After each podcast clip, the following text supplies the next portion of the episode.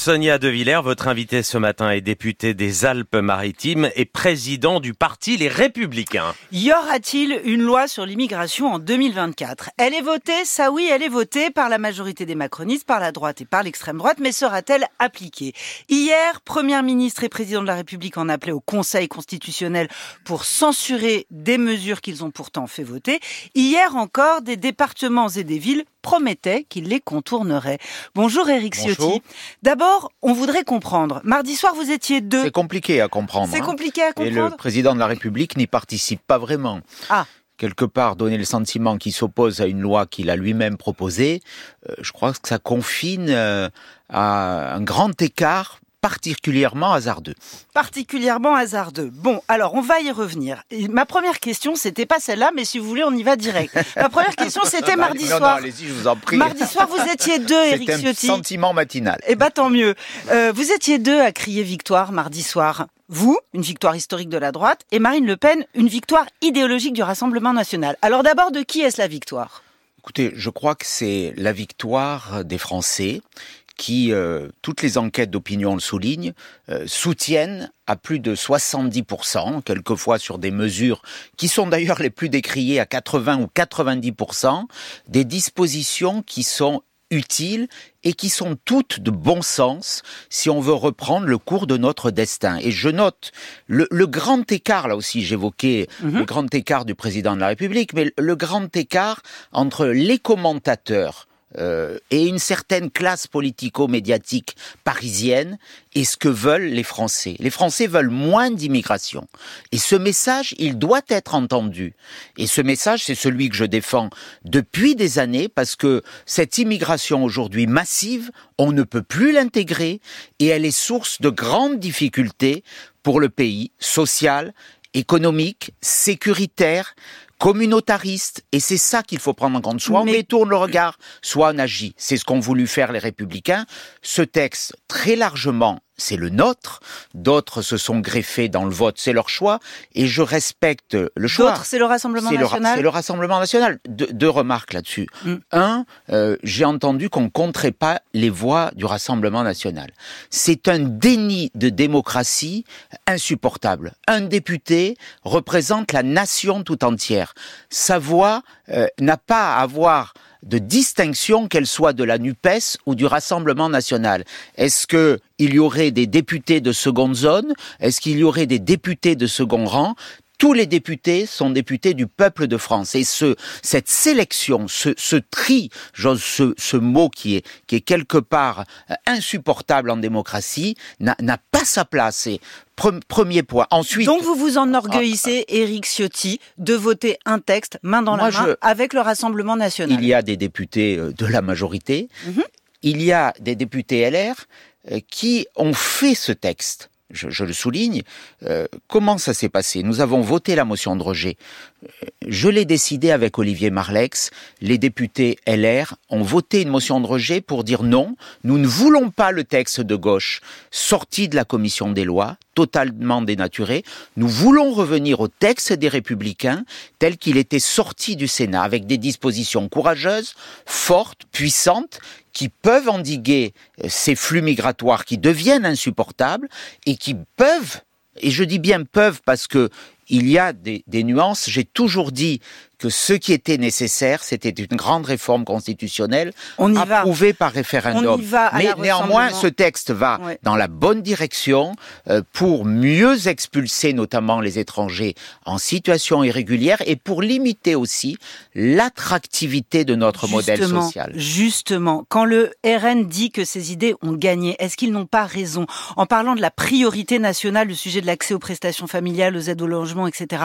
Marine Le Pen déclarait sur le principe, le concept est validé. Est-ce que vous validez le concept? Moi, j'ai toujours défendu, quelles que soient les positions des uns et des autres, depuis que je suis député, euh, le fait que les étrangers euh, qui arrivent en France ne puissent pas disposer lorsqu'ils ne travaillent pas, c'est-à-dire lorsqu'ils ne paient pas de contribution.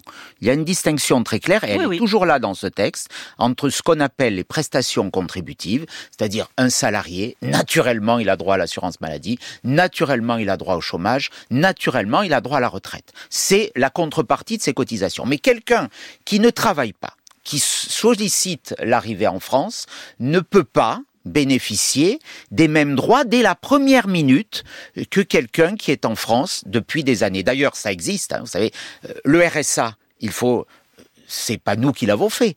Il faut cinq ans mhm, avant de le toucher. Les allocations familiales, il y a un délai de carence. Il faut six mois. Nous disons la même chose pour les autres prestations sociales. Il faut allonger ce délai parce que nous sommes le pays, en matière de prestations sociales, le plus généreux d'Europe euh, pour les étrangers. Et ça veut dire que les étrangers, quand ils veulent venir en Europe, ils privilégient la France parce qu'il y a cette générosité. Ça a été cette générosité, elle n'est plus possible. Éric Ciotti, 32 départements dirigés par la gauche, comme le Lot, par exemple. Des municipalités, hein, vous avez entendu la maire de Strasbourg au journal de 7 heures, annonce qu'ils n'appliqueront pas certains articles qu'ils jugent indignes. Qu'est-ce que cela vous inspire?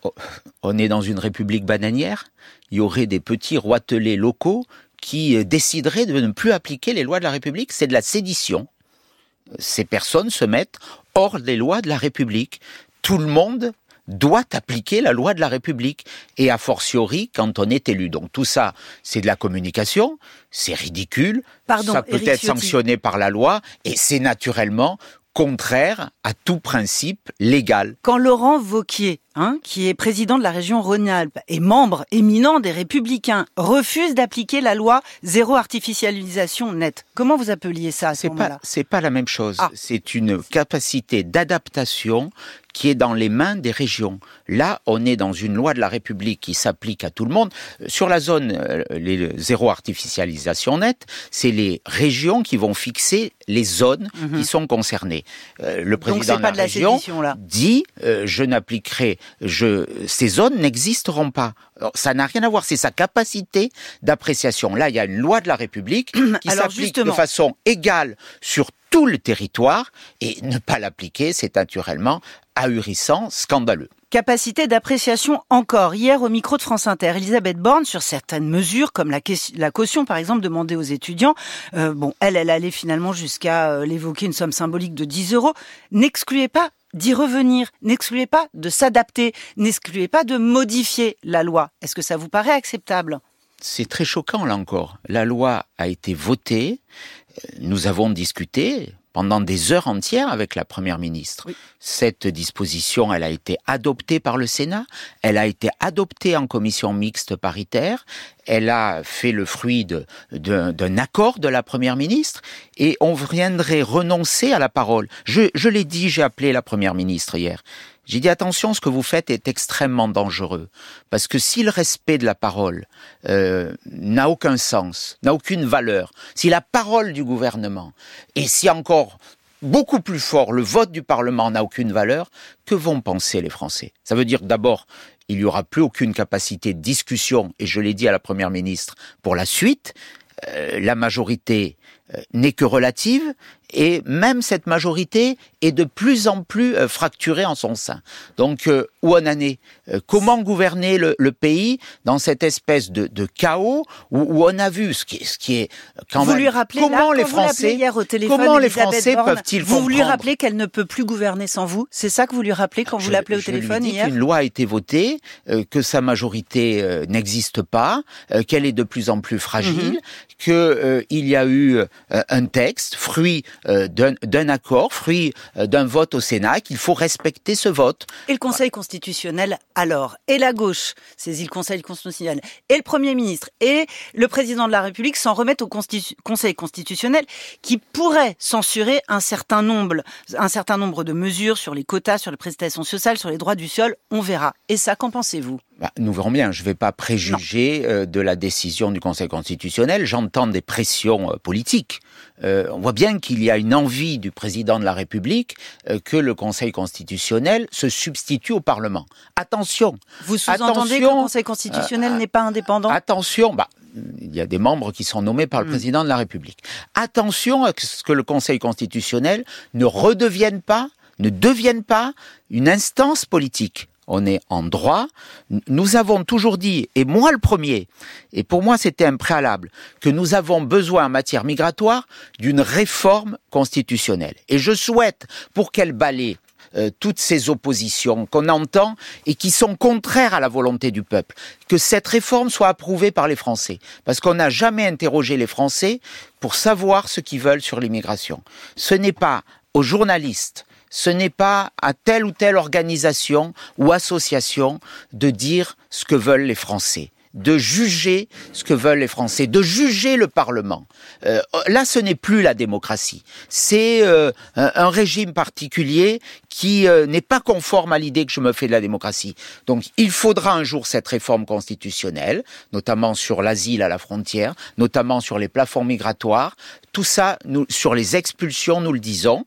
Quand on voit qu'on a dû aller rechercher un Ouzbek qui est dangereux pour la France dans son pays, par une décision du Conseil d'État qui est conforme au respect des, des, engagements internationaux, on marche sur la tête. Nos concitoyens ne peuvent pas comprendre. La France Un a jour, il faudra changer. le droit international. merci. C'est pour ça qu'il faudra changer les choses. Merci Éric Ciotti. Et merci Sonia De Villers.